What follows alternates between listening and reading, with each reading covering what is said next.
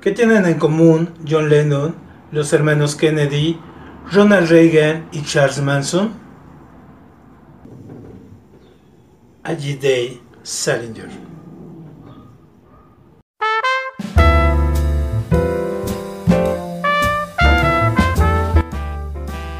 Si de verdad les interesa lo que voy a contarles, lo primero que querrán saber es dónde nací, cómo fue todo este rollo de mi infancia.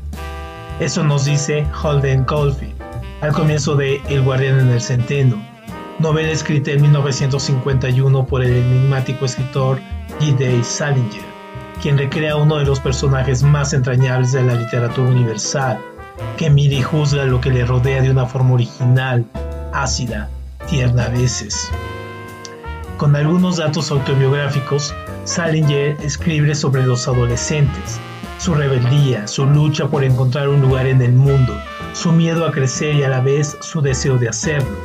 Porque Caulfield critica a los adultos, falsos, hipócritas o sencillamente imbéciles, mientras que aprecia a los niños, espontáneos, inocentes, generosos.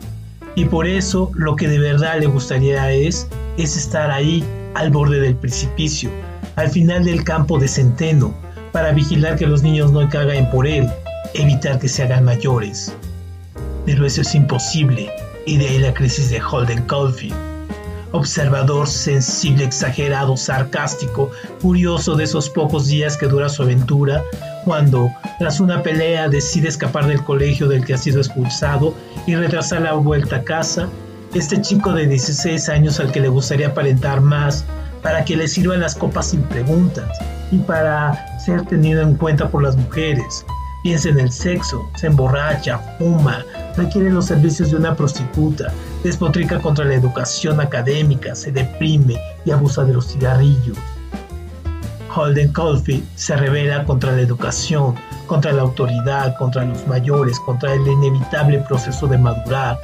Su rebelión está condenada a la derrota, pero de ella surge una victoria imperecedera, la de dejarnos uno de los libros más maravillosos que se puede leer casi a cualquier edad.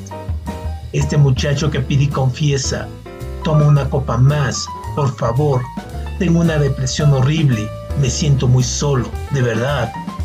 Ha conseguido que millones de personas se sientan menos solas en algún momento de sus vidas. Ese es el extraordinario poder de los libros extraordinarios.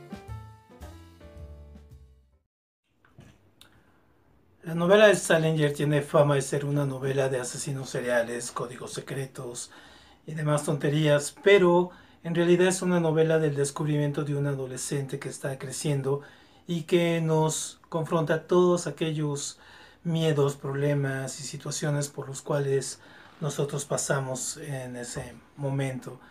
Ahí, ahí verdaderamente la proeza de esta novela. I keep picturing all these little kids playing some game in this big field of Ryanall. Thousands of little kids, and nobody's around. Nobody big, I mean, except me. And I'm standing at the edge of some crazy cliff. I have to catch everybody if they start to go over the cliff. I mean, that's all I do all day. I'd just be the catcher in the Ryanall. I know it's crazy, but it's the only thing I'd really like to be. I know it's crazy. I know it's crazy,